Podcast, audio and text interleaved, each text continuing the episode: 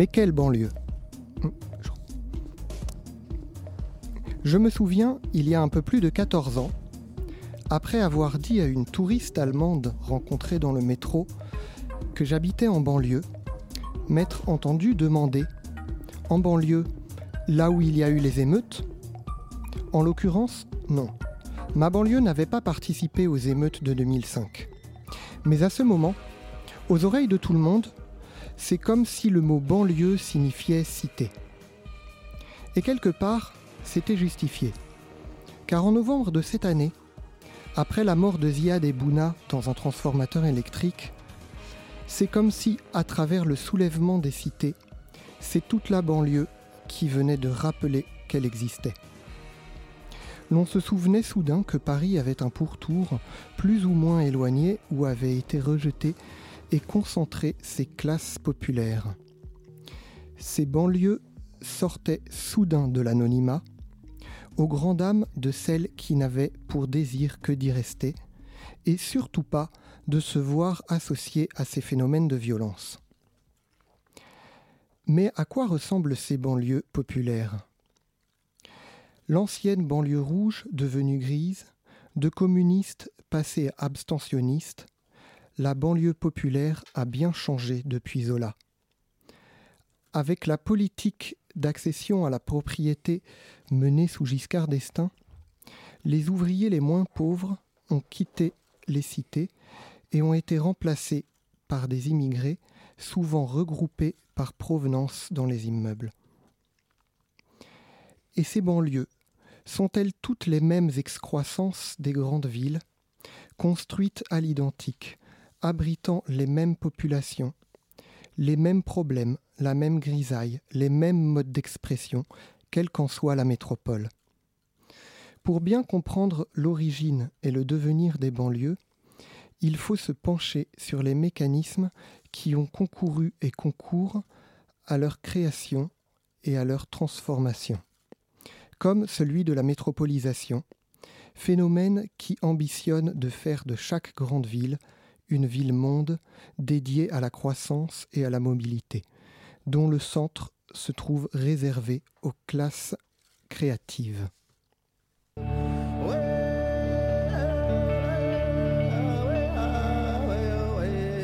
Les voix du crépuscule, anthropologie du Paris cosmopolite. Pour aborder tous ces sujets, les voix du crépuscule vont tenter à la fois de rentrer dans le cœur des cités et d'en explorer la vie avec Thomas Sauvadet, sociologue, auteur du livre Le Capital guerrier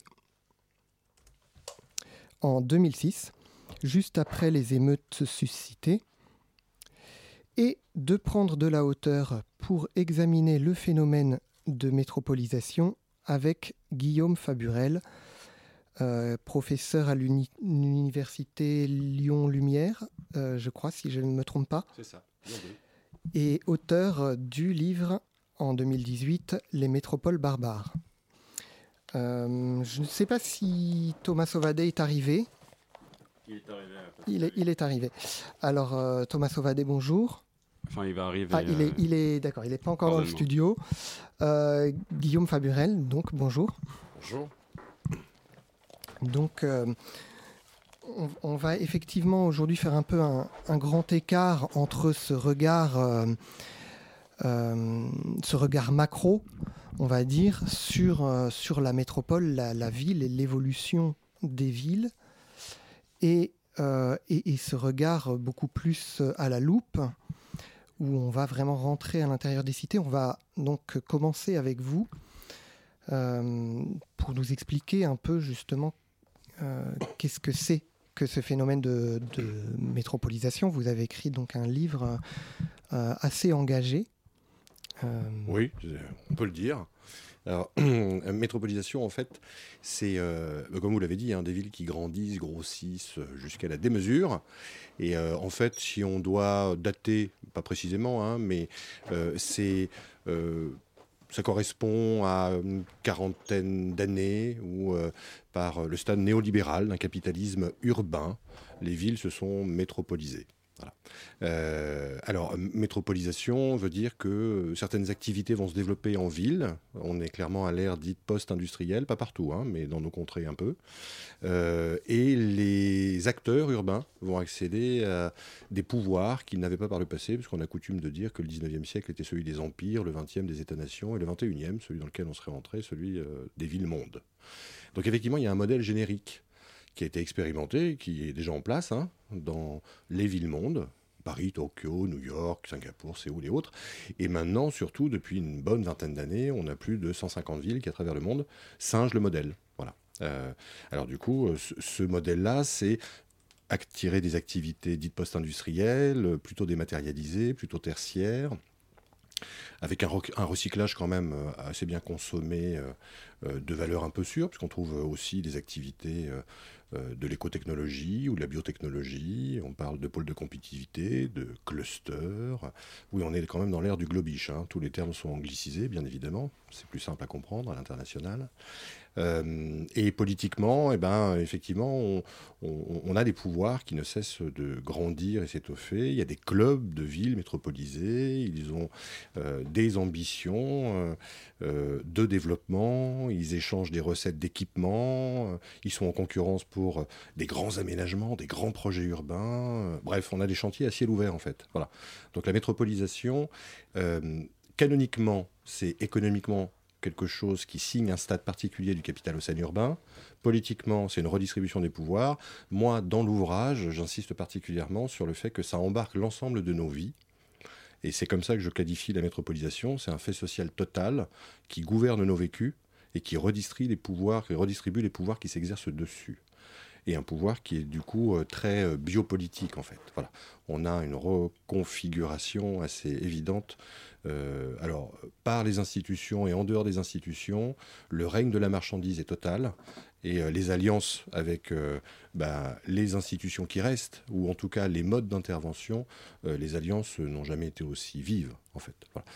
donc la métropolisation, c'est en aucun cas les statuts métropolitains et les institutions métropolitaines dont on entend parler depuis 4, 5 ou 6 ans, et qui font l'objet, là, bah, d'une campagne électorale avec des municipales et aussi des élections métropolitaines. C'est dire que c'est au-delà euh, de, la ville? Alors. Je veux dire déjà que le statut métropolitain, que la création de ces institutions vient entériner un mécanisme qui est antérieur. Les, ces institutions, c'est par exemple la métropole du Grand Paris. Exactement. Qui sont de nouvelles intercommunalités et qui visent à tout simplement faire coïncider a posteriori le périmètre d'intervention et le domaine de compétence à la réalité d'un phénomène qui date depuis maintenant 20, 30 ou 40 ans selon les lieux. Voilà. Les pays qui ont clairement engagé très rapidement ce mécanisme-là ou ces processus-là, ce sont ceux qui se sont convertis allègrement et qui ont porté la doctrine néolibérale, donc plutôt les États-Unis et l'Angleterre. Mais maintenant, dans tous les pays, quels que soient les régimes politiques, il s'agit de métropoliser. Et du coup, les institutions ont tendance à grandir, à grossir, le périmètre à s'étendre. Mais ça vient entériner en fait. Et alors, Guillaume Faburel, vous parlez en fait du phénomène de métropolisation qui n'est pas que euh, sur Paris, mais en fait sur un ensemble de 22 villes françaises. Oui, 22 ont le label. D'accord. Ouais pouvez nous expliquer un peu euh, en quoi ça consiste? Le label en question? Ouais. C'est des nouvelles intercommunalités et donc euh, euh, ça consiste. Bah, j'en dirais guère plus parce qu'en fait, fondamentalement, il s'agit de reconstituer des systèmes de pouvoir à l'échelle des territoires élargis, voilà, et donc de penser de nouveaux groupements intercommunaux, euh, qui vont euh, correspondre euh, bah, tout simplement à, à, à, la réalité en fait de l'économie locale et du modèle de développement. Alors, du coup, dans les 22, c'est troublant. Hein. On a aussi Brest, Orléans et Dijon. Et j'ai rien contre ces villes-là. Hein. Voilà. Mais il y a eu Paris aussi dans la première vague. En fait, il y a eu deux vagues de statut métropolitain et de label. 2014-2015, vous en avez eu 13. Et puis après, on est passé à 22. Mais tout le monde se pousse du col pour avoir le label maintenant. Parce que, en fait, fondamentalement, ce qui se joue derrière, c'est que les petites villes et les villes moyennes, qui ne seraient pas dans le giron d'une métropole, euh, ben, euh, finalement, ne sont pas placées sous les phares euh, de la distribution budgétaire, n'ont pas les moyens politiques de leur propre développement ou alors pour euh, euh, bah, gagner en compétences, euh, vont singer le modèle métropolitain et donc se placer sous la coupe d'une institution et d'une intercommunalité métropolitaine. D'accord. Et justement, parce que donc ces villes qui profitent un peu donc de ce phénomène un peu éclairant sur le, donc, le, budget donc qui est beaucoup plus conséquent, finalement, vous, vous dites qu'il y a un phénomène de standardisation. Vous dites la singularisation identitaire des métropoles en quête de capital symbolique n'exclut donc en rien la standardisation des espaces de vie. Non seulement il n'existe pas de variation locale dans les modalités d'organisation des sociétés et dans les valeurs véhiculées par les lieux iconiques de l'ordre mondialisé, mais nous sommes de plus en plus partout, à peu près nulle part. Alors en fait, c'est très intéressant comme point de vue, parce que j'avais fait une lecture du livre de Marc Auger dans une mhm. émission précédente, qui parle euh, justement des non-lieux. Les non-lieux, oui. Tout à fait. Donc là, c'était sur les aéroports, mais en fait, finalement. On peut le généraliser à la totalité. L'aéroport a été un terrain d'expérimentation, comme d'autres grands équipements, de la refabrication de nos détachements, en fait. Voilà, de nos arrachements. Parce qu'en fait, la métropole, ou le phénomène de métropolisation, poursuit un but c'est euh, de faire passer la marchandise et donc sa commodité au détriment de la communauté politique. Et donc effectivement, chaque métropole va de manière iconique essayer de mettre en valeur des singularités historiques, euh, renouer avec un patrimoine local, etc.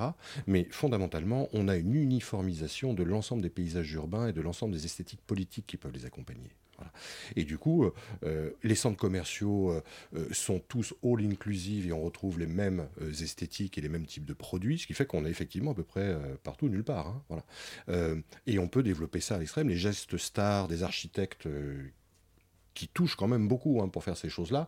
On a des tours qui se ressemblent allègrement, on a des équipements de transport qui sont duplicables, prototypables, euh, prototypables et donc modélisables à foison. C'est ça qui est en fait en train de standardiser et d'homogénéiser.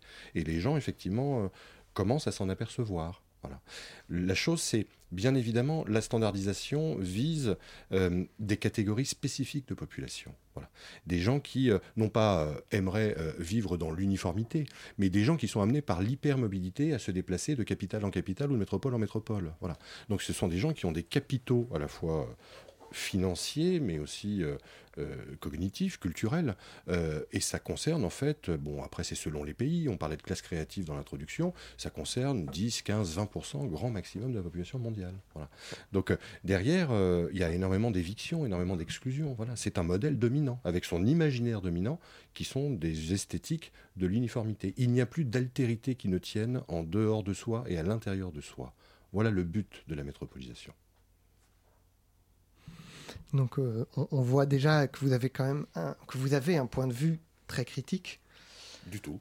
Euh, d'ailleurs, le, le, prologue de votre livre euh, est intitulé Pour une reprise de la critique, je crois. Oui, c'est ça. puisque justement, vous, semblez dire qu'on a un peu abandonné la critique. et c'est vrai qu'on n'entend pas on n'entend pas de voix critique par rapport à la création des métropoles en France en tout cas, particulièrement. Il y a des écrits, hein, Mike Davis écrit des choses. Entre-temps, le Conseil Nocturne a sorti un ouvrage assez remarqué et remarquable sur Habiter contre les métropoles. C'est en train de revenir où ça a pu exister. Voilà. Euh, néanmoins, il y a un effet, euh, on va dire, euh, français, je ne sais pas, mais en tout cas, il y a un rapport de l'expertise patentée et des savoirs en sciences sociales hein, particulièrement vis à -vis de l'ordre du pouvoir. Et donc, euh, oui, réarmer la critique ou reprendre la critique, c'est aussi, quitte à se fâcher un peu au sein des unités de formation et de recherche ou dans les séminaires qu'on est amené à mener, mais c'est aussi euh, euh, bah, re-questionner ce que les collègues ont été amenés et continuent d'ailleurs à dire sur le fait métropolitain et, la métropolisation. Et là, c'est assez, c'est assez troublant parce que généralement, à 95%, les collègues estiment que c'est un modèle de développement tout à fait vertueux, quitte à le réguler un peu, soyons clairs, hein, j'essaye de pas trop caricaturer leurs pensées. Mais fondamentalement, ce sont des métropolitains par leur vie même, par leurs espaces et modes de vie. Et donc, euh, reprendre la critique, c'est aussi avoir une pensée biographique, comme toute pensée, et donc euh, faire droit aussi aux choix qu'on a pu faire personnellement et la manière dont ça a ajusté les lunettes d'analyse et les méthodes qu'on va mobiliser et les types de savoir qu'on va aller chercher. Donc du coup, je ne suis pas trop allé, parce que ça m'énervait euh, passablement, chercher la géographie française qui très majoritairement roule pour la métropolisation. Voilà, surtout une géographie urbaine. Je suis plutôt allé chercher à l'extérieur, à l'étranger, d'autres types de savoirs, voilà, notamment l'anthropologie politique. Il y a une sociologie assez radicale, euh, notamment nord-américaine. Bref, il y, a quand même euh, beaucoup de paroles hein, euh, qui ne datent pas d'hier, et sans même parler en France. Et là, on pourrait peut-être discuter des heures de ce que Henri Lefebvre a pu écrire à un moment donné, mais qui me semble, en tout cas, réinterroger au regard de la totalité du phénomène de métropolisation lorsqu'il développait le droit à la ville, on n'en était pas là encore de cette massification et de cette uniformisation-là. Donc euh, la reprise de la critique, c'est aussi, et je le fais dans la deuxième partie de l'ouvrage, c'est euh, essayer de pointer à un moment donné, clairement, en citant ce que peut-être euh, je juge abusivement, certainement, mais c'est pour le débat, hein, la dispute, au bon sens du terme, euh, bah, des facilités de langage, des prénotions qui ne sont pas nécessairement précisées, euh, et des habitudes de pensée qui, bah, tout simplement, véhiculent une urbaphilie qui est aujourd'hui, à mon avis, totalement démesurée. En tout cas, qui n'est plus à la hauteur des phénomènes sociaux, des mouvements qui peuvent les accompagner et des questions qu'on peut leur adresser. Voilà pour, prendre un exemple, par exemple, euh, vous avez l'air de critiquer la ville et la métropolisation du point de vue écologique. Oui. Vous avez l'air de dire que ce n'est pas un, modèle vertueux pour l'écologie. Par exemple, euh, on entend pas mal dire aujourd'hui que euh, la densification a des vertus écologiques parce qu'elle évite l'étalement urbain. Donc on a intérêt à construire plus d'immeubles, plus haut. Mmh. Euh, Et du coup, euh, ça c'est premier élément, le débat sur les vertus écologiques de la densification versus étalement urbain. C'est un débat qui n'est pas tranché, c'est-à-dire que ça dépend des indicateurs qu'on est amené à utiliser. Bref, ce qu'on va mesurer dans les impacts écologiques en question. Mais ça, c'est encore quand on est un écologue de service, dont on a besoin très certainement. Euh, après, on peut avoir une perspective, euh, comment dire, euh, de sociologie politique, voire de philosophie politique. La densité et l'étalement sont deux faces d'un même visage. La métropolisation a besoin de densifier en son cœur et d'étaler dans son extérieur pour l'ensemble des subalternes dont on, a besoin pour faire vivre la mégastructure, mais qu'on n'a pas la décence de pouvoir continuer à faire vivre dans les cœurs métropolitains. Donc densification et étalement sont en fait deux processus consubstantiels, voilà, une unité dialectique, et qui a de tout temps existé. Donc, une fois au clair sur les processus, quelles seraient les vertus écologiques? En fait, c'est un faux débat. Parce que la densification, si vous prenez euh, les émissions de gaz carbonique ou euh, les taux de déchets qui peuvent être produits, la consommation énergétique, euh, c'est pas aussi clair dans le sens où, une fois admis que les centres accueillent d'autres personnes que les périphéries, ces gens-là ont des comportements clairement anti-écologiques, sont dans une fascination pour la marchandise, dans une consommation à outrance, voilà, dans une quête d'abondance et par moments d'opulence, qui fait que leur bilan énergétique et que leur capital écologique est sans commune mesure avec d'autres formes de vie qui, étalées, consommeraient effectivement de la terre et du foncier, mais dont les modes de vie seraient beaucoup moins impactants. Du coup, en fait, ce qu'on cherche, c'est à discréditer la périurbanisation, voilà, alors qu'il y a juste 12 millions de personnes aujourd'hui officiellement qui vivent dans le périurbain, euh, au profit des centres qui sont les phares de la modernité, qu'il conviendrait de continuer à développer, mais au profit de styles et de formes de vie qui ont clairement euh, des habitudes écologiques qui ne sont pas durables, ça c'est le terme officiel, euh, fondamentalement, qui, euh, qui, font insulte et qui massacrent le vivant. C'est en ça que la métropolisation, en fait, est responsable de l'écocide. C'est que ça nous maintient dans un imaginaire commun de l'opulence et de l'éternité qui peut l'accompagner. Par la consommation et la surstimulation, on est encore dans l'illimité du capital, voilà, dans l'arrachement de nature. Vivre dans des tours, à un moment donné, c'est dépendant des dispositifs techniques et urbanistiques. C'est appuyer sur un bouton pour l'électricité et ouvrir un robinet pour avoir de l'eau. A priori, c'est peut-être pas la bonne écologie pour sauver la planète du trépas dans lequel on est engagé. Euh, peut-être avant de, lancer la chronique de David, une, euh, dernière question, puisqu'on va parler aussi après des, cités, de la vie dans les cités. Est-ce que la métropolisation est aussi une machine à produire des, cités, des banlieues populaires. Euh. Elle n'en a plus rien à faire, a priori. Et en fait, constater à l'étranger, euh, ces espaces-là deviennent stratégiques pour pouvoir accueillir et faire place les catégories visées par la métropolisation. C'est pour ça que ça ne date pas de la métropolisation, hein. Les formes de maltraitance, de mon point de vue, qui ont été faites aux cités. Et dorénavant, par la requalification et la rénovation urbaine, au nom du sacro-saint euh, antienne ou mantra de la mixité, on va démanteler ces espaces-là. Voilà, par l'urbanisme. Euh, ce sont les grands programmes de déconstruction-reconstruction, en tout cas de démolition. Euh, pour euh, quoi? Bah, On parlait de l'écologie il y a deux secondes, euh, les convertir en écoquartiers par exemple. Voilà.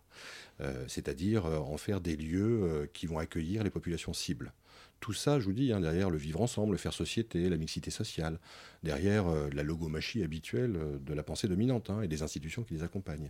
Donc les cités ont une réalité encore heureusement sociale vive, mais la métropolisation, je pense, a commencé à tirer un trait dessus en termes de société locale, voilà, euh, au profit euh, bah, tout simplement de l'intérêt euh, immobilier, de la promotion, de l'intérêt foncier, de la proximité, parce qu'on est sur des endroits stratégiques. Hein. Voilà, les quartiers populaires sont à des endroits dans l'extension métropolitaine, à des endroits qui peuvent dorénavant être considérés comme du centre ou quasiment du centre. Voilà. On n'est pas sur le front urbain à 25 km de l'hypercentre parisien. Hein. Donc il y a tout un tas d'enjeux et d'intérêts croisés qui euh, ne se font pas au profit euh, des cités populaires. Et est-ce que du coup, on ne pourrait pas se dire finalement c'est vertueux parce que ça va, ça va résorber les, problèmes de, violence urbaine euh, en, justement en transformant les, banlieues populaires? Euh, en nettoyant euh, l'espace social des cultures populaires, c'est ça que vous voulez dire? Bah, je, pousse le raisonnement un peu. Oui, un, peu loin. Bah, c'est un peu ce qui est en train de se produire. On est en train, sous couvert d'une pacification, euh, surtout d'exclure des cultures sociales entières des espaces métropolitains. Auparavant, il y a toujours eu de l'exploitation, enfin toujours eu, non, c'est l'œuvre du capital, mais je ne dis plus que l'exploitation a, disparu. Mais dorénavant, les gens étaient maintenus à proximité par la nécessité de l'exploitation, notamment ouvrière et industrielle. Dorénavant, on n'a plus besoin de catégories entières de population. Donc on les, on les évince. Et c'est exactement ce qui est en train de se produire sur les quartiers pop, hein, quartiers populaires, pardon. Donc entre, entre exploitation et exclusion, on, a changé d'attitude euh, euh, globale. Voilà. Euh, est-ce qu'il y a un habillage communicationnel qui vise à dire que c'est bien mieux pour euh, la paix locale et la pacification des mœurs? Euh, Très certainement. Hein. Mais c'est surtout des cultures sociales qui, ont, qui sont en passe de disparaître euh, des espaces urbains métropolisés. Bien, sur ces mots, on va lancer la, la chronique de David, qui va nous parler de son expérience personnelle avec la banlieue. Les voix du crépuscule Anthropologie du Paris cosmopolite.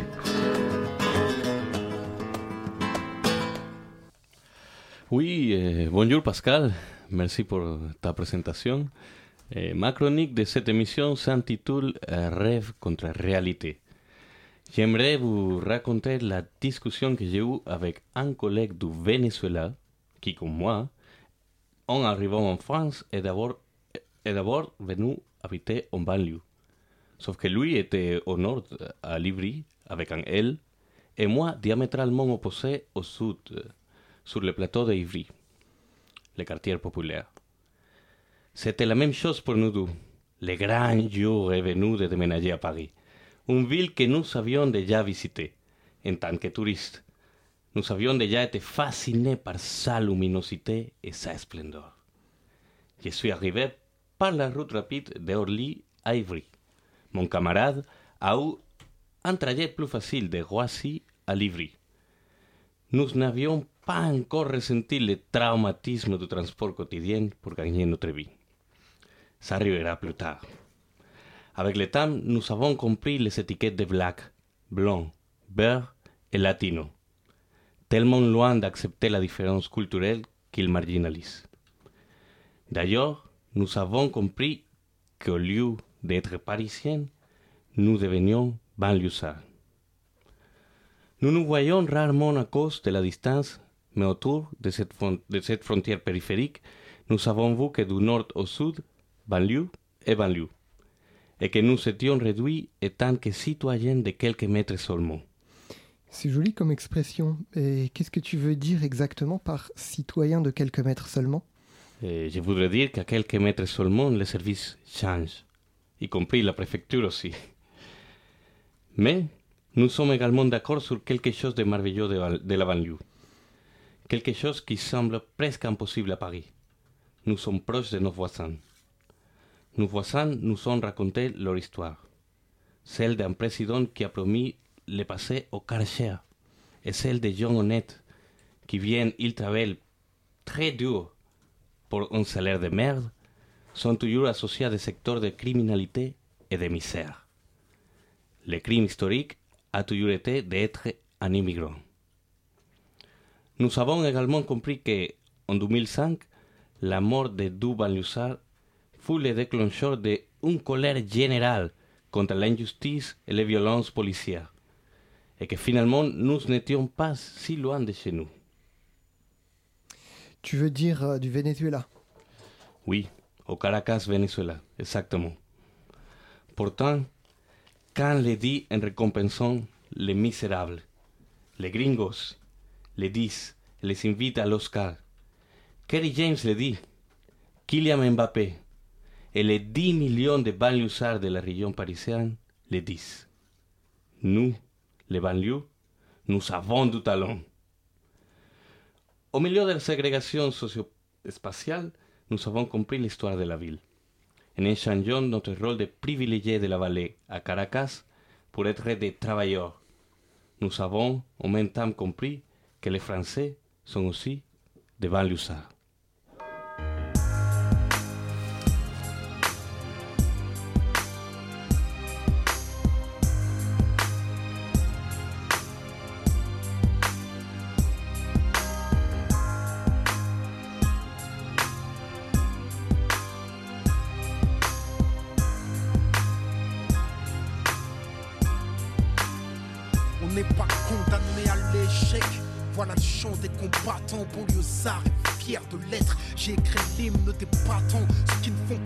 Ce qu'on attend. D'eux qui ne disent pas toujours ce que l'on veut entendre. D'eux, parce que la vie est un combat. Pour ceux d'en haut comme pour ceux d'en bas. Si t'acceptes pas ça, c'est que t'es qu'un lâche. Lève-toi et marche, c'est un pour les miens. Arabes et noirs pour la plupart et pour mes babtous. Prolétaires et banlieusards, le deux, ce sera pour qui rêvent d'une France unifiée. Car à ce jour, il y a deux France qui le nier. Et moi, je suis de la deuxième France, celle de l'insécurité, des terroristes potentiels, des assistés. C'est ce qu'ils attendent de. Mais j'ai d'autres projets qui me retiennent ça. Je suis pas une victime, mais un soldat. Regarde-moi, je suis noir et fier de l'être. Je manie la langue de Molière, j'en maîtrise les lettres. Français parce que la France a colonisé mes ancêtres. Mais mon esprit est libre et mon Afrique n'a aucune tête. Je suis parti de loin, les pieds entravés. Le système ne m'a rien donné, j'ai dû le braver. Depuis la ligne de départ, ils ont piégé ma course pendant que les keufs me coursaient. Eux investissaient en bourse. J'étais censé échouer, finir écroué, la peau trouée. Et si j'en parle la gorge nouée, c'est que j'ai nagé dans des eaux profondes sans bouée. J'ai le ghetto tatoué dans la peau, je rebelle comme écoué. Mais l'espoir ne m'a jamais quitté. En attendant des jours meilleurs, j'ai résisté. Et je continue encore. Je suis le capitaine dans le bateau de mes efforts. Je n'attends rien du système. Je suis un indépendant. J'aspire à être un gagnant, tous les perdants. Parce qu'on vient de la banlieue. C'est vrai qu'on a grandi, non? Les yeux dans les bleus, mais des bleus dans les yeux. Pourquoi nous dans les ghettos Eux à l'ENA, nous derrière les barreaux? Eux au Sénat, ils défendent leurs intérêts et luttent nos problèmes. Mais une question reste en suspens. Qu'a-t-on fait pour nous-mêmes? Fait pour protéger les nôtres des mêmes erreurs que les nôtres Regarde ce que deviennent nos petits frères. D'abord, c'est l'échec scolaire, l'exclusion, donc la colère, la violence et les civières, la prison et le cimetière. On n'est pas condamné à l'échec. Pour nous, c'est dur, mais ça ne doit pas devenir un prétexte. Si le savoir est une arme, Euh, vous écoutez les voix du crépuscule. Nous sommes avec Guillaume Faburel. Nous sommes euh, avec Guillaume Faburel dans Les Voix du Crépuscule, auteur de Les Métropoles barbares, et avec Thomas Vadé, auteur de Le Capital guerrier en 2006. Euh, Thomas Vadé que nous n'avons pas pu saluer tout à l'heure, mais il est là. Bonjour Thomas Sauvade. bonjour. Donc on va, on va poursuivre avec vous. Vous allez nous emmener un peu au cœur des cités. Vous avez réalisé une véritable enquête pour écrire ce livre et, pour, faire votre thèse avant d'écrire ce livre au cœur de trois cités. Euh, je vous laisse expliquer un peu le, principe du capital guerrier. Qu'est-ce que, ça signifie, le capital guerrier? Alors juste, je voudrais euh, faire aussi un, petit coup de pub pour euh, mon roman qui a été publié en 2015. C'est une petite maison d'édition qui s'appelle Petra, qui est, pas loin d'ici. Et c'est, aussi un, c'est aussi une autre façon de, décrire cette réalité. Alors le, capital guerrier, ben ça, remonte à, ma thèse donc dans les années 2000. Euh, donc le capital euh, guerrier, c'était euh, une approche bourdieusienne avec donc les différents capitaux, capital physique, social, etc. Que, Bourdieu avait décrit. Hein. Il avait dit dans la vie, il y a plusieurs capitaux. Il y a le, comme vous dites, capital social, économique, symbolique, culturel, culturel, etc. Et, et, un peu dans une tradition marxiste, c'était essentiellement le capital physique euh, qui a été utilisé pour euh, décrire euh, les bandes de jeunes dans les quartiers populaires. Et donc moi j'étais inspiré par ce capital physique, sauf que ça, me passe, ça me paraissait réducteur pour analyser les rapports de force à l'intérieur des, des, bandes et entre, bandes du même quartier ou de quartiers différents. Et donc du coup ben, j'ai essayé de, comprendre ces rapports de force et euh, donc de créer un capital spécifique qui est un peu un, fourre-tout. Euh, c'est tout ce qui permet euh, de prendre un avantage dans des conflits où, il y a de la violence physique, où le conflit aboutit à la violence physique, où le conflit est, caractérisé par la, violence physique. Et euh, dans, toutes ces aptitudes, il y a la dimension euh, physique, il y a une dimension aussi euh, psychologique. Et j'ai essayé de mettre en avant aussi de plus en plus la dimension sociale, c'est-à-dire les réseaux d'alliance. Et le fait que ce n'est pas, c'est pas la loi du plus grand et, du plus costaud, mais c'est surtout et avant tout la loi du plus déterminé. la montée à l'extrême de, de Clausewitz, celui qui va le plus loin, le plus rapidement. Donc il y a un conditionnement psychologique, une détermination euh, psychologique euh, qui est très importante, une dimension psy très importante, et puis une dimension aussi sociale et politique, c'est-à-dire les réseaux d'alliance. Euh, être dans un groupe plutôt qu'un autre, être avec des personnes qui ont cette capacité d'agression, de protection, d'intimidation. ben, tout ça permet d'avoir une, une, réputation et permet d'avoir euh, différentes facilités. Alors l'une des, facilités euh, que, j'ai mis en avant, c'est bien sûr euh, le, fait euh, d'avoir accès à l'économie du don et du contre-don, c'est-à-dire que quand vous êtes dans la rue, ben, tout, est, tout est gratuit. Si vous voulez euh, faire un tour de scooter, si vous voulez euh, taxer une cigarette, si vous voulez, quand vous avez du capital guerrier, une réputation, vous, vous sifflez, vous claquez des doigts et, et comme par magie, vous avez beaucoup d'amis, tout le monde vous prête des objets, tout le monde vous rend service.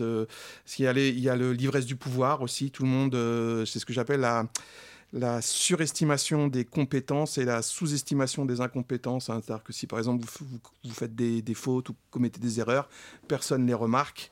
Et au contraire, dès que vous réussissez à peu près un truc correctement, euh, tout le monde vous applaudit. Enfin, vous avez des, courtisans, c'est un peu l'ivresse du pouvoir, le, shoot narcissique. Et, pour un adolescent de 17 ans, ben, qui a cette facilité-là, ce capital-là, et euh, qui est, euh, justement dans cette ivresse-là, bon, ben, c'est difficile de décrocher pour aller chercher un, stage à la mission locale ou d'écouter d'écouter le prof, euh, prof d'histoire qui lui conseille euh, ceci ou, cela. Donc euh, voilà, j'ai essayé de mettre aussi en avant la dimension de plaisir, d'addiction, de jouissance à travers ce capital, à travers la violence et à travers la soumission des, des, autres groupes de jeunes, des autres membres de, de la bande. essayer d'avoir une approche un peu moins misérabiliste euh, que, que d'autres peut-être, je ne sais pas.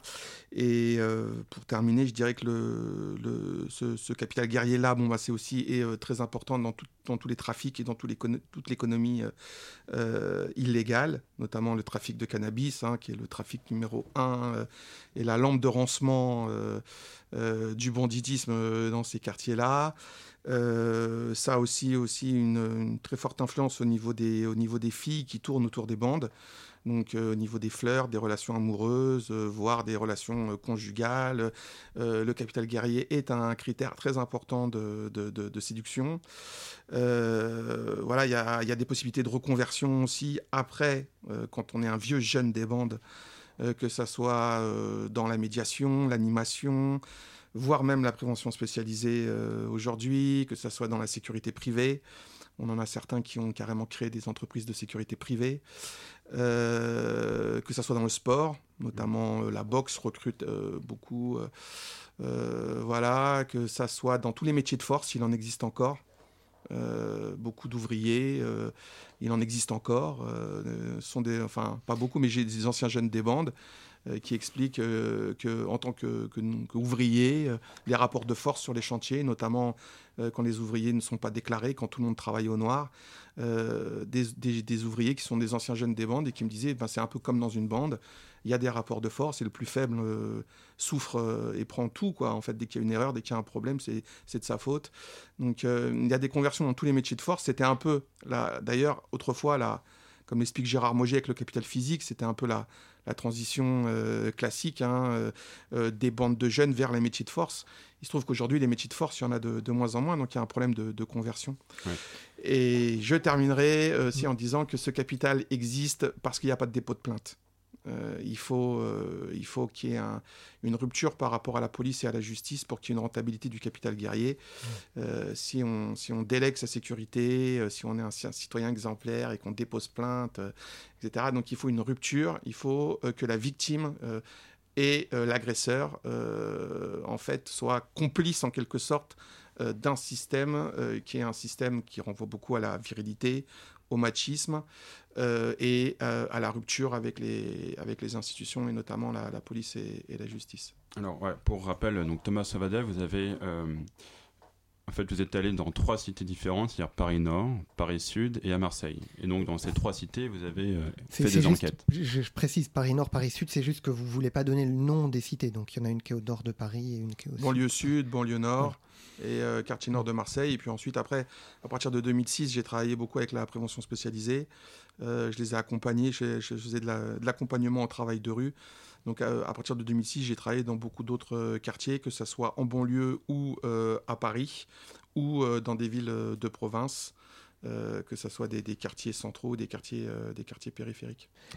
Alors, il y, a, première chose, enfin, vous faites un peu de typologie hein, dans, le, dans le livre. et la première chose, déjà, c'est que vous dites les jeunes, les jeunes que vous appelez jeunes de la cité, en fait, ne représente en général qu'à peu près 10% des jeunes qui vivent dans la cité. C'est exactement ça. C'est pour ça que je suis, euh, je suis contre euh, les appellations comme euh, les jeunes de banlieue, par exemple, qui été véhiculé par exemple par Kerry James, qu'on a entendu tout à l'heure avec Banlieusard. Pour moi, ça n'a aucune, aucune réalité sociologique. En fait, il y, y, a des clivages et des oppositions très fortes dans, dans, dans les populations, les habitants. Euh, de ces quartiers et aussi dans la jeunesse euh, de ces quartiers. Ce, que vous appelez les jeunes de la cité, c'est ceux qui occupent la rue, en fait. Voilà, c'est euh, ceux qui, qui occupent l'espace public comme un lieu de vie et non pas comme un simple lieu de, de passage, qui ont tendance à s'approprier aussi les infrastructures sportives, culturelles, enfin tout ce qui représente un, un intérêt, et qui sont perçus comme la minorité du, des pires, pour reprendre une expression de Norbert Elias, pour ceux qui connaissent, avec les logiques d'exclusion, qui sont perçus comme la minorité des pires et euh, qui ont un effet repoussoir. Alors un effet repoussoir et à la fois un effet de fascination. On, est, on a une partie de la jeunesse populaire euh, de ces quartiers qui est vraiment dans la détestation de, de ce que, j'appelle aujourd'hui la jeunesse des bandes, celle qui occupe l'espace public, et qui est vraiment dans des logiques de distinction et de rupture très fortes. et qui, par exemple, quand j'entendais tout à l'heure la question de, Nicolas Sarkozy, de la dalle d'Argenteuil et, du Karcher en, 2005, eh ben, qui applaudissent en fait à, ce, discours. on a une jeunesse ensuite qui est un peu dans la fascination tout en restant à distance et qui va jouer un petit peu le, jeune Lascar, euh, euh, que ce soit au collège ou dans des espaces périphériques où ils, où ils peuvent se mettre en scène, mais on les retrouvera pas dans la rue, on les retrouvera pas dans les bandes. Par contre, ils achètent du rap, euh, ils fument du shit, ils achètent des casquettes, ils achètent les, les marques. On en parlera, je crois, après, mais ils achètent toute la panoplie en fait, hein, que ça soit le que ça soit le, le, shit, la casquette, le CD de rap, etc. L'américanisation en fait, de, de, la banlieue qui voilà. procurer ce phénomène que, dont vous parlez également, euh, Guillaume Faburel. Et ensuite, on a les 10%. Euh, vraiment les 10%, donc des, des, jeunes de sexe masculin et de moins de 30 ans, parce qu'il faut quand même aussi rappeler qu'on dit tout le temps les jeunes, mais c'est quand, même, euh, c'est quand même une jeunesse particulière, c'est une jeunesse masculine, donc c'est quand même que la moitié de la jeunesse. Donc il y a, y a, une dimension genrée qui est très très forte, et qu'en général on passe sous silence en disant les jeunes, les jeunes, les jeunes, alors qu'il n'y a quasiment pas de, de filles les quelques filles qui sont plus ou moins reliées, euh, euh, des filles de rue, des filles de bande, il y en a très très peu. Et après, il y a les sœurs euh, qui sont plus ou moins concernées, impactées, et qui peuvent avoir plus ou moins d'empathie, ou au contraire, une détestation profonde. pour parler justement de femmes, c'est parce que vous disiez que dans, les Apaches, c'est-à-dire en 1900, donc c'était des, bandes aussi hein, de jeunes, et mm. il y avait beaucoup plus de femmes. Du fait que la, la désintégration sociale était, on va dire, un peu égalitaire, et euh, puis après, dans les années 80, c'était peut-être plus des hommes, et qu'aujourd'hui, il y a un retour aussi euh, des femmes dans, l'espace euh, de la rue. Oui, bah, notamment avec l'immigration subsaharienne, très pauvre, avec des familles nombreuses, qui arrivent à partir des années 80, et qui va, qu'on va massivement retrouver dans les bandes de jeunes. Et donc, il y a des une dimension économique, puisqu'on retrouve dans les bandes de jeunes toujours les, immigrations les plus pauvres et les plus récentes, mais, aussi une dimension hein. culturelle mais aussi une dimension culturelle avec, euh, avec euh, je pense, par rapport aux immigrations maghrébines, un rapport à l'espace public euh, plus libre. D'accord. Et justement, après, vous dites que dans le, dans le phénomène un peu de groupe, il y a déjà trois parties, c'est-à-dire en fait les, le cercle restreint, un cercle un peu plus large, et après le cercle, le troisième cercle. Est-ce que vous pouvez un peu expliquer ces cercles rapidement? C'est-à-dire en gros l'équipe, après la bande et après. Euh, ah oui, euh, voilà, donc c'est le, le, petit groupe d'amis, euh, le petit groupe d'amis, donc les deux trois copains. qui sont les seuls avec lesquels il y a des discussions qui relèvent de l'intime. Ensuite, la bande, qui est donc un, groupe euh, beaucoup plus important en, volume et où euh, il y a des inimitiés, des logiques de rivalité. Euh, on est très loin de la, de, la seconde, de la seconde famille, même si elle est présentée parfois par certains adolescents. Comme une sorte de seconde famille. On est davantage sur un groupe de compétition, de rivalité, avec des défis, des prises de risques et malheur aux vaincus. Hein, Et donc, on est sur un, sur un groupe plus important. Ensuite, il y a des, des regroupements générationnels donc qui vont rassembler euh, toutes les bandes de jeunes en fait euh, de la même, de la même classe d'âge. Et ensuite, il y a le euh, méga super rassemblement de l'ensemble des bandes du quartier qui, où on peut avoir des enfants, des préadolescents, des adolescents, des jeunes adultes. On peut être sur des, sur, là sur des groupes, par exemple pour, pour une fête de quartier, par exemple, sur, des, sur, sur, sur, des groupes qui montent à 50, 100, 150, 150 personnes. Et puis il y a aussi les rencontres aléatoires qui fait que tout le monde se mélange et qu'on peut avoir euh, le membre d'une bande qu'on va retrouver dans une autre bande, on peut avoir un jeune adulte qui joue au foot avec des plus petits. Enfin, il y a vraiment différentes formes de regroupement, différentes échelles de regroupement, et puis aussi le côté euh, les rencontres aléatoires, le hasard total euh, des rencontres. Donc ça fait un sacré mélange. Des fois, on a du mal à s'y retrouver. Alors, j'aimerais bien que vous nous expliquiez un petit peu la, typologie que vous faites parmi ces jeunes, donc que vous appelez jeunes de cité, qui occupent euh, jeunes des bandes, place publique, voilà les jeunes des bandes. Mm. Vous, vous divisez en, quatre avec euh, ceux que vous appelez les chauds, ceux que vous appelez les tox. et ceux que vous appelez les fils à papa, fils à papa en canaillé et les purs fils à papa, qui sont pas exactement ce qu'on entendrait par fils à papa euh, dans la société en général d'ailleurs. Non. Euh, alors j'emploie plus ces expressions qui sont des, vieilles expressions de ma thèse, mais oui, il y a, dans les... Euh, en fait, bon, ben, il y a le, noyau dur avec, qui concentre le maximum de, capital, de capital guerrier qui, correspond donc au chaud. Aujourd'hui, je parlerai plutôt de, noyau dur. les tox, bah, c'est tous les jeunes qui sont plus ou moins à la dérive, c'est-à-dire qu'aucun aucun aucune forme de, capital, ni capital guerrier, ni capital économique, euh, ni capital social, euh, qui sont souvent de, donc euh, martyrisés, martyrisés par le noyau dur et qui, n'ayant de place nulle part, ni à l'école, ni en famille, ni dans la rue, sont souvent des processus d'autodestruction avec des consommations intensives de drogue, alcool, cannabis, voire, voire autres si affinités. et puis, ben, ceux dont je parlais tout à l'heure, ceux qui sont là de temps en temps, euh, qui ont encore un pied dans l'école, euh, qui sont dans des familles dysfonctionnelles parce qu'ils ont tous des gros problèmes familiaux, personne n'en parle, enfin eux n'en parlent pas. C'est vraiment la grosse différence entre eux et les autres des quartiers populaires, c'est que les autres des quartiers populaires, quand on les interroge, ils nous parlent de leur famille. Euh, les jeunes des bandes ne parlent jamais de leur famille, c'est toujours leur faute à la société. Euh, et donc euh, là, on a des jeunes qui sont dans des familles dysfonctionnelles, mais quand même, voilà, il n'y a pas forcément de violence physique. Il y en a certains ont une chambre personnelle, ils ont des scolarités un peu difficiles, mais quand même, ils ont quand même des poursuites d'études. Donc ils ont toujours un pied dans la famille, un pied à l'école, et donc du coup, ben, la rue, euh, c'est surtout, euh, euh, surtout après l'école, c'est surtout pendant les vacances scolaires ou après le travail. ils sont dans des, sortes d'électrons en fait, hein, qui gravitent autour, autour, des, autour du noyau dur. Et je les appelais fils à papa en fait, un, peu en reprenant le, vocabulaire, c'est-à-dire que pour le noyau dur des, des, des, bandes, ils sont pas. Il y a toujours des débats pour savoir s'ils en sont ou s'ils en sont pas. Euh, à partir de quand un électron euh, il y a des droits d'entrée, est-ce qu'il a prouvé, il y a des, hmm. défis, etc. Alors faut qu'il se montre, euh, voilà, faut qu'il fasse ses preuves, etc. Puis il y a des débats, voilà, est-ce qu'il est digne d'intégrer le noyau dur ou pas Il n'y a pas de frontière fixe, quoi c'est vraiment très poreux. C'est-à-dire voilà, peut intégrer facilement ou difficilement en fonction du groupe euh, on. Alors c'est surtout aussi beaucoup par rapport aux activités. Si vous êtes avec un avec euh, avec un groupe euh, qui est beaucoup dans les rixes interquartiers, les bagarres, la dépouille, etc. Bon ben la la bagarre, la violence physique est un droit d'entrée.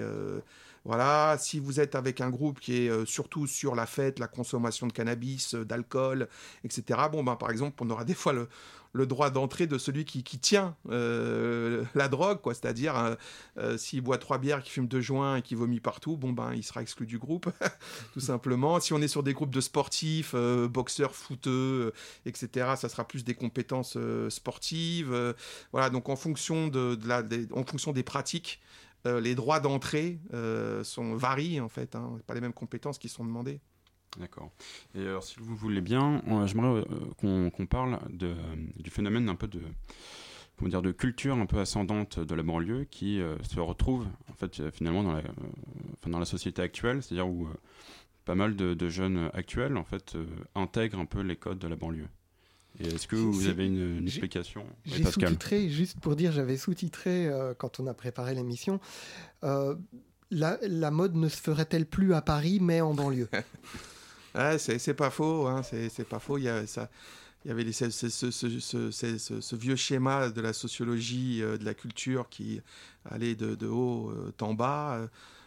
Ça a été un peu remis en cause avec euh, des modes linguistiques, vestimentaires qui vont de, bas en haut.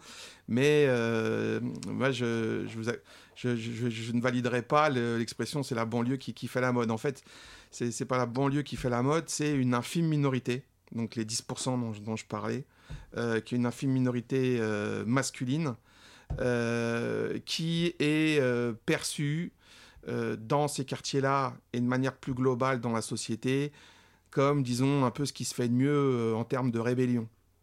on n'a plus le mouvement hippie, on n'a plus les étudiants gauchistes à la Daniel Cohn-Bendit de la Sorbonne, enfin il en reste quelques-uns, mais euh, globalement dans la société, il n'y a pas une jeunesse euh, qui épouvante, euh, etc. Donc on, retrouve ce côté un peu voilà, de la, jeunesse rebelle des bandes de jeunes, alors qu'en fait ce sont comme Merton l'expliquait très bien avec le concept de conformisme déviant.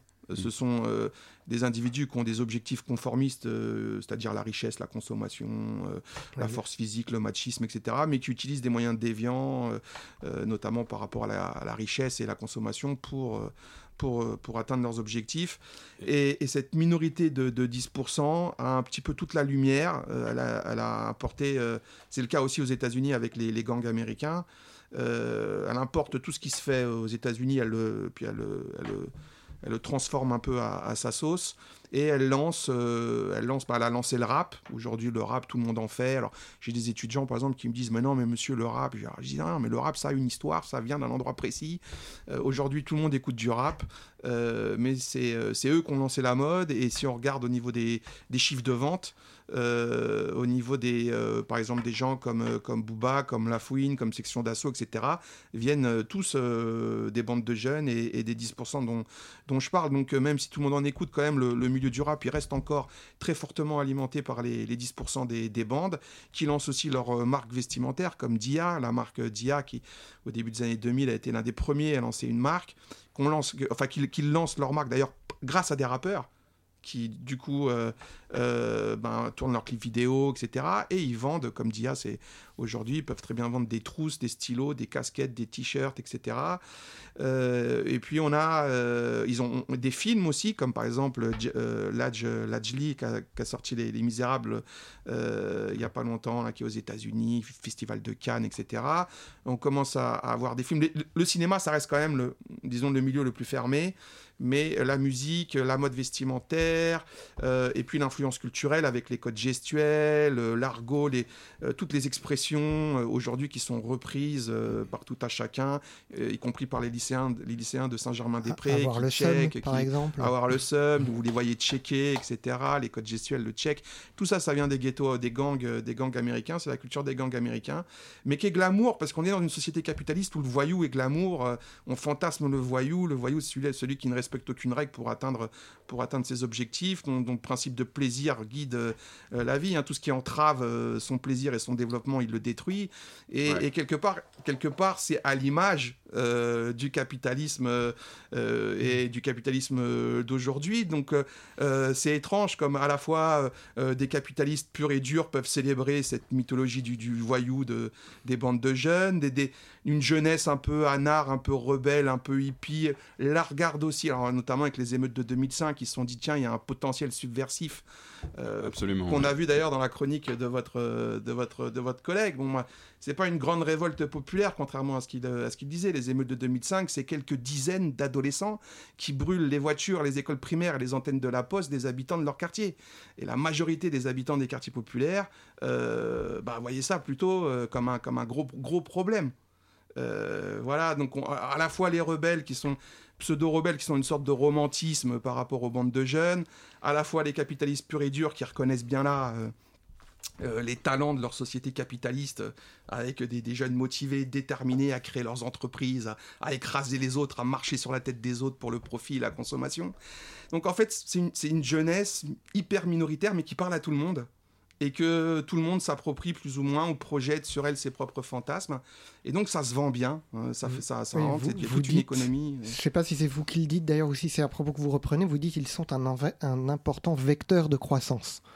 Ah oui, bah, je ne euh, sais, pas si c'est moi qui le dis, mais je pourrais, euh, je pourrais effectivement le, le dire. Hein. on, rafraîchit son image, on voit des, hmm. même des, des, des, comme Dior, euh, etc., des grandes marques qui rafraîchissent leur image. là, je regardais un un truc avec Fadela Amara dans le gouvernement de, de, de, Sarkozy. Il y avait un ministre qui disait, c'était rafraîchissant quand Fadela prenait la parole, parce qu'elle avait dit, il faut y aller à Donf. Mais elle avait parlé en verlan, voilà. Donc euh, à, tous les, à tous les niveaux, euh, ils sont rafraîchissants, quoi. Hein. Sauf dans les quartiers populaires où ils nous rafraîchissent moyen moyen quand même. Surtout quand ils brûlent notre voiture et qu'ils squattent notre hall d'immeuble, euh, on n'est pas trop rafraîchi, mais euh, quoique rafraîchi, mais dans le mauvais sens. Alors Guillaume euh, Faburel, est-ce que vous aussi vous constatez un peu ça dans ce phénomène de standardisation, où justement en fait donc les jeunes de, banlieue enfin, française prennent leur culture, puisent leurs leur, codes sociaux un peu dans, dans, la banlieue américaine, et finalement, en fait, c'est reporté dans la société française. Est-ce que ça, un peu la métropolisation euh, participe un peu à ce phénomène-là?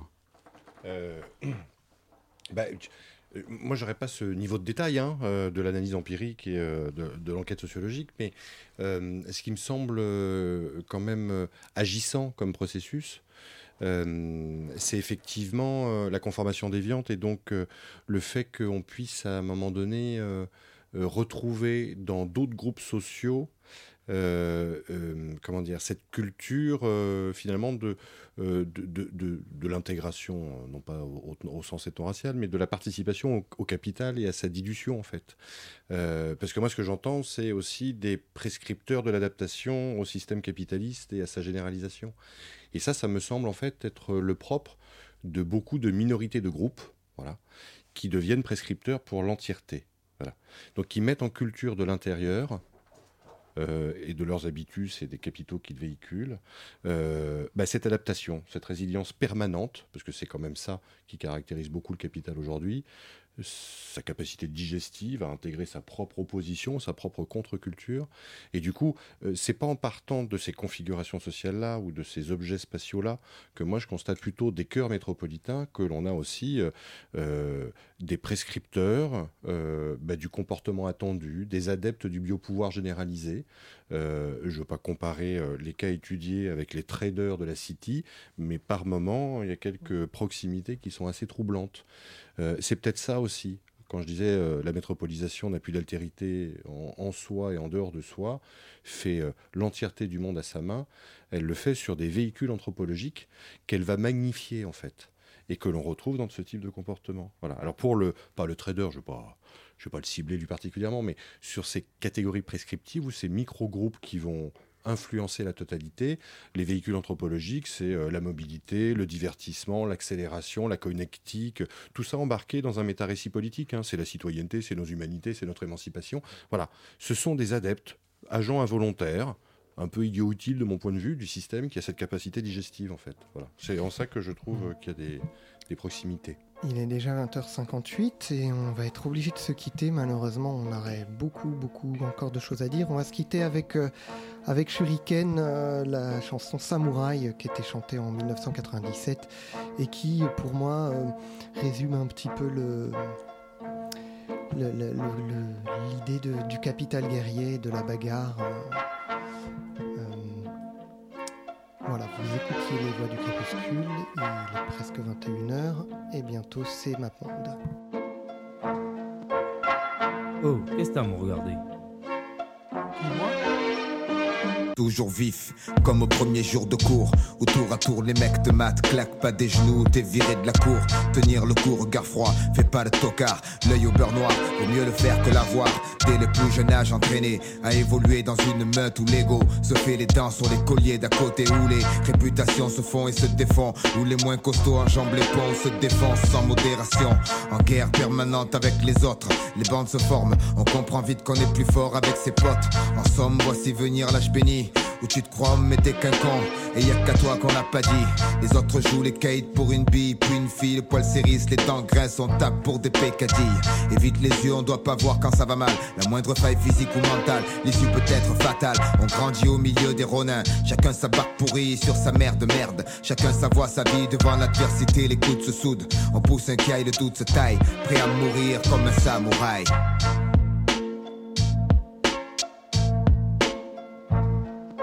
On joue dans un champ barrage, la fierté, la loi. Tue comme un bon vieux Kurosawa, la main sur le katana. Même si la peur m'assaille, je partirai comme un samouraï. On joue dans un champ barrage, la fierté, la loi tue comme un bon vieux Kurosawa, la main sur le katana. Même si la peur m'assaille, je partirai comme un samouraï. Le temps passe, baby card grandit entre le fer et la soie. La foi, c'est avec le fer qu'il l'a acquise aux prises avec la pression. La presse relate ses actions. La prison souvent remplace le paxon.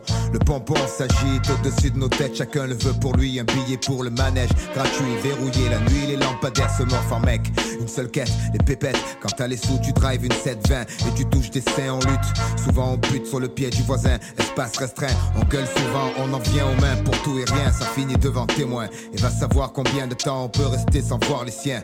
Comprends bien, c'est une réalité, pas une BD. L'essence toujours éveillée. Éviter les embûches, les femmes risquées, les boîtes piégées, les gens ont changé. La rue est mal fréquentée, surtout sors pas sans tes papiers, ça peut gâcher la soirée. J'ai combattu, j'ai eu mon heure, mon jour. Je verse un verre, c'est pour ceux qui attendent leur tour et ceux qui ne rigoleront plus. On baissera pas les bras, on n'est pas né pour ça. Même vaincu, on se jettera dans la bataille pour l'honneur comme un samouraï. On joue dans un champ barrage, la fierté, la loi.